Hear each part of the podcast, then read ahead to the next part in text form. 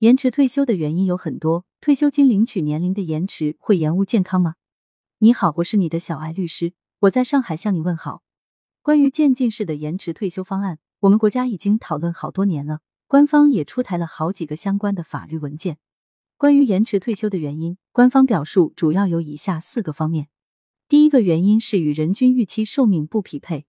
我国现行的退休年龄都是在上个世纪七八十年代规定的，当时参考的是建国初期我国的人均预期寿命，当然是比较低的，大约四十岁左右。二零二二年九月七号，在中国这十年系列主题新闻发布会上，国家卫生健康委员会副主任李斌就介绍说，我国人均预期寿命从七十四点八岁增长到七十八点二岁。按照近年来每五年提高一岁左右的增长趋势，综合采取完善国民健康政策、加强公共卫生和基本医疗服务、实施全民健身计划等措施，预计“十四五”时期人均预期寿命可提高一岁，也能够促进实现二零三零年达到七十九岁的目标。这个目标是在《健康中国二零三零规划纲要》中提出来的。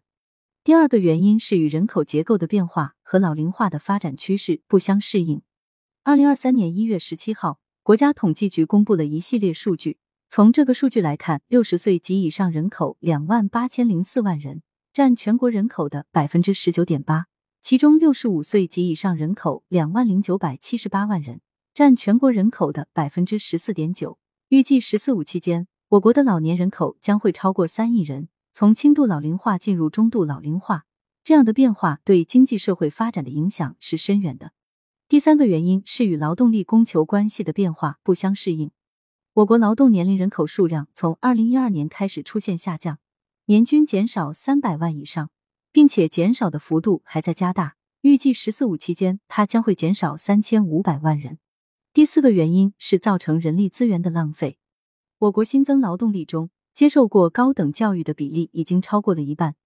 平均受教育的年限也在不断延长，已经达到了十三点七年。人们开始工作的年龄相应推后，在退休年龄不变的情况下，平均的工作年限自然就会缩短，导致人力资源的浪费、人力资本利用率的下降。特别是在高校、医院、科研机构和一些高新技术产业，这些高学历人员集中的行业和单位，情况尤为突出。其实，针对这个问题，前面有一期节目中，我已经说过，我国现行的退休年龄有七部法规可以归纳为四大类型，这其中是考虑过有关人力资源的浪费这种情形的，并且已经做过了人性化的弹性规定，就是我说的四大类型中的第三大类型特殊规定。它又包括三种情形，第一种情形是高级专家延长离退休年龄。它的法律依据是国务院关于高级专家离休退休若干问题的暂行规定（国发一九八三一百四十一号）第一条、第二条，其中规定的最高离退休年龄已经有超过七十岁的可能了。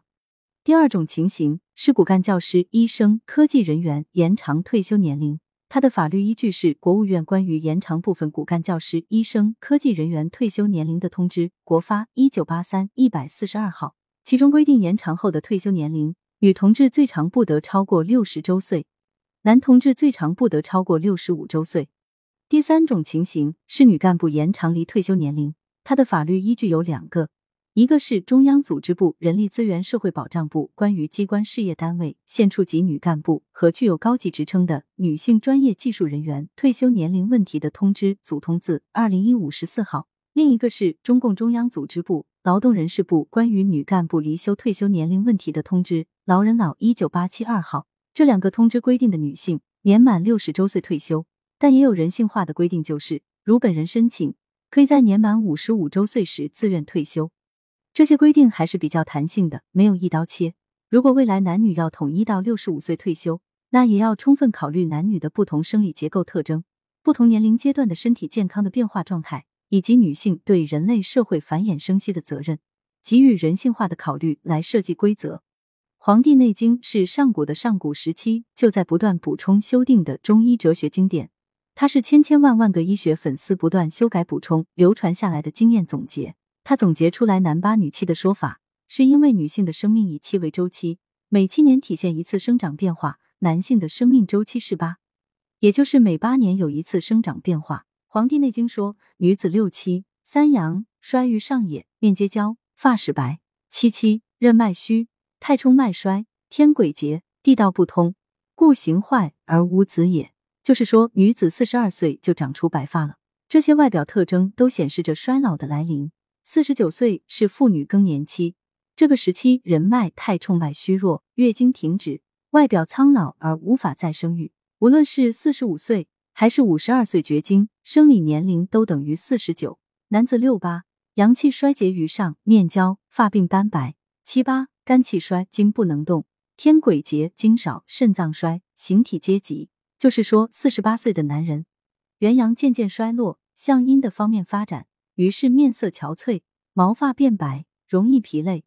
体力不像年轻时旺盛了。五十六岁的男人到了更年期，筋骨衰竭，行步不正，精子减少，进入更年期，体型改变，牙齿和头发脱落。针对男女这样的身体状况，如何制定法律规则来保证身体、工作、家庭的平衡统一，是需要智慧的。有朋友问，男女的结婚年龄不同，退休年龄怎么能一样？还有朋友就说，为什么男女同工同酬那么难，反而是男女同龄退休要先被接受呢？有网友就说，能不能先来个同工同酬呢？其实我在法航这个专辑中做过的第一期节目，就是介绍美国女足争取男女同工同酬的艰难历程。不知道到了二零五五年男女同龄退休时，我还会不会再做一期节目呢？我很期待，你觉得呢？从国际上来看，延迟退休年龄是世界各国应对人口老龄化的普遍做法。近几十年来，多数国家都不同程度的提高了退休年龄。目前，世界主要经济体的退休年龄普遍都在六十五岁以上。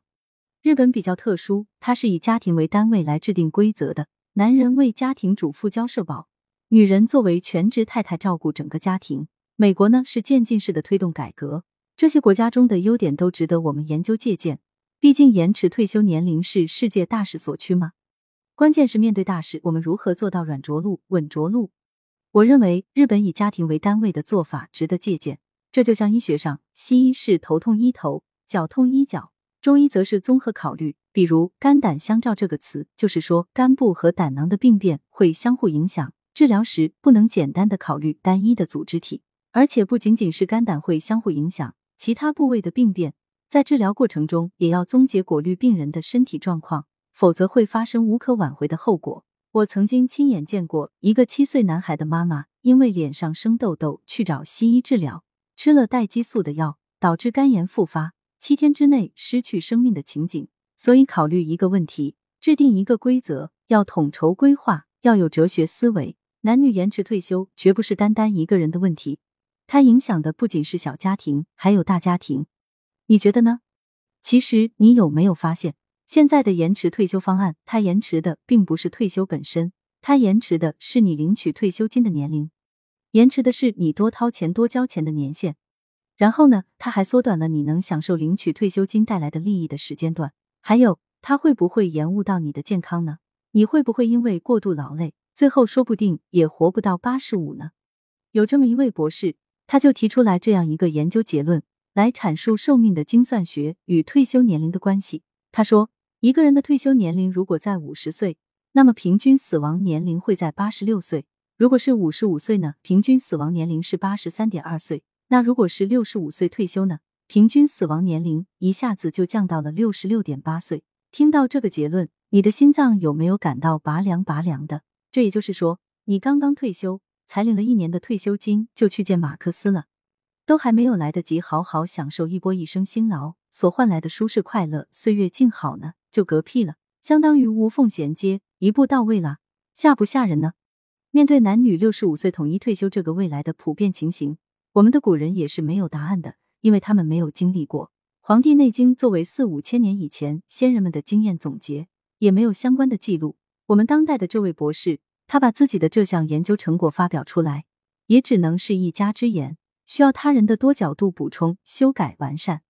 不过有一个结论是肯定的，那就是延迟退休跟健康的关系，不论是哪一个国家、哪一个人都会密切关注。作为个人，最应当倾注心力的还是自身的健康问题。健康到老，匹夫有责，你说是不是呢？欢迎留言讨论，关注主播，订阅专辑不迷路。如果能送送月票就更好了，谢谢你。